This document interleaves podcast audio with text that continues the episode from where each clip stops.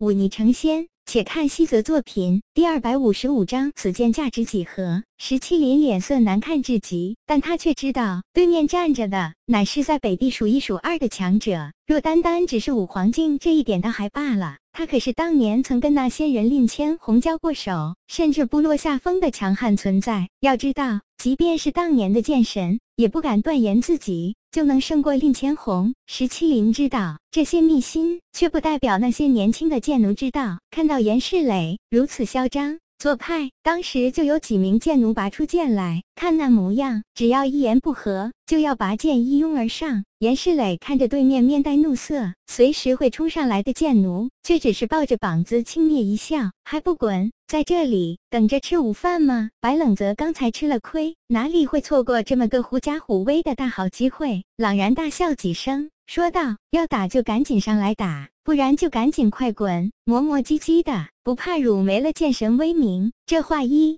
说出来，不光是闵苍派弟子。就连众剑奴身后那些来凑热闹的江湖中人，都是忍俊不禁。严世磊翻翻白眼，显然对白冷泽这种小人做派不以为然。不过，在他不远处，怀中抱着那把碧焰剑的令如兰，却是掩嘴轻笑，显然对白冷泽这种街头混混般的做法感到新奇好笑。石麒麟脸色又黑了几分，只是他毕竟是过来人，深知形势比人强的道理，默默地收回手中龙髓剑，看着严世磊说道。我等乃是接了剑神大人命令而来，现在石棺已经送到。至于这把龙髓剑，你们接是不接？这话一说出来，他身边的众剑奴都是愣了一下。对方如此出言挑衅，这素来脾气暴躁的石剑尊居然选择了避让。难道对面那中年男子真的强到了这般境地，让他忌惮到敢怒不敢言？这般想着，这些剑奴手中的剑便松了一松。更有机灵者干脆将剑回鞘。面对石麒麟的询问，严世磊正要开口，却突然觉得身边有人拉了拉他。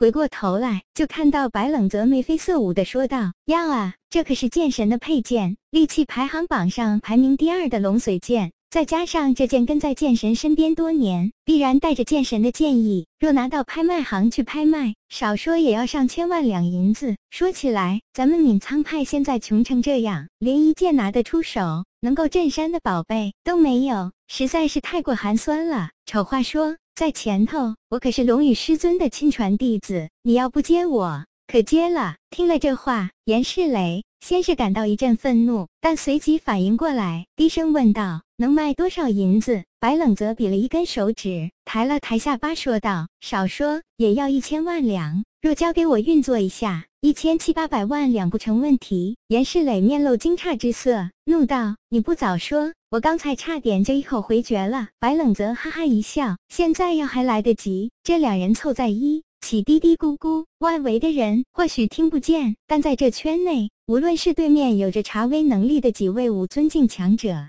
还是听玉贵人的几位剑奴，都听得一清二楚。见这两人居然打着把这龙髓剑卖掉的心思，这些剑奴脸色铁青，心中怒火重燃。恨不得立刻冲上去把这两人大卸八块。不过想到严世磊的实力，众剑奴也只能敢怒不敢言，憋得好不难受。严世磊转过头去，清了清嗓子，正色道：“既然是剑神馈赠，我闵苍派自然不好拒绝，剑留下吧。”他厚着脸皮说出这话，石麒麟听在耳中，差点没一口血喷出来。不过这剑既然是剑神大人交代要送的，他总不好私自带回，否则违背了剑神大人的意愿，惹得他不满，可就得不偿失了。这般想着，石麒麟干脆一不做二不休，把龙髓剑丢给了严世磊，然后说了句：“既然东西送到，在下等便告辞。”这样的废话，转身离开。只不过。他来时声势显赫，走的时候却未免有些灰溜溜的，也不知此刻作何感想。严世磊接过那龙髓剑，在手里把玩了一番，在看到剑锋处的裂痕时，却皱起了眉头。白冷泽眼见，轻叹一口气，说道：“哎呀呀，难怪剑神这般大方，自己的佩剑说送就送，原来是坏掉了的。”啧啧，看来这剑神也不怎么样嘛。刚走出没几步的众剑奴听到这话，差点没摔一个跟头。剑神的东西，就算是根牙签呐，也是沾染了剑神剑意的牙签，怎么可以跟寻常之物相提并论？再者说，这把剑本身便是有名的利器，其价值之高，根本不可估量。可这混蛋居然当面说剑神大人吝啬，这简直……石麒麟看了看捧着剑大皱眉头的严世磊，只得恨恨地咬了咬牙作罢。这把剑当初跟龙宇交手时有了损伤，这是不争的事实。若自己回头去找他们理论，反倒落了下乘。石麒麟长叹一口气，加快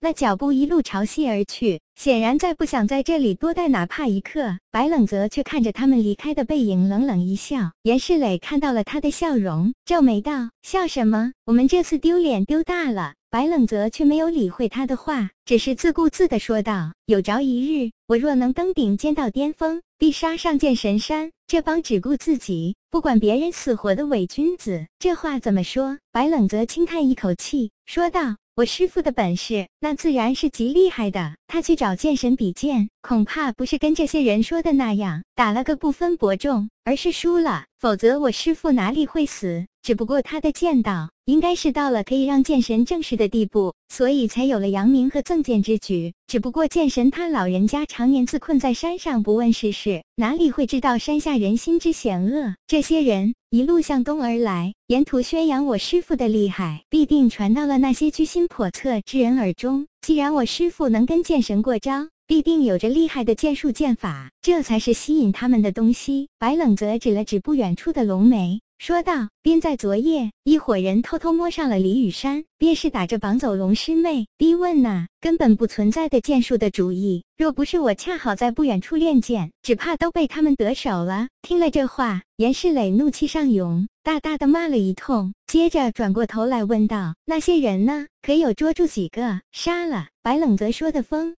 青云淡，眼中寒意一闪而没。以后再有图谋不轨者上山，我便一一宰了，丢到山下喂狼。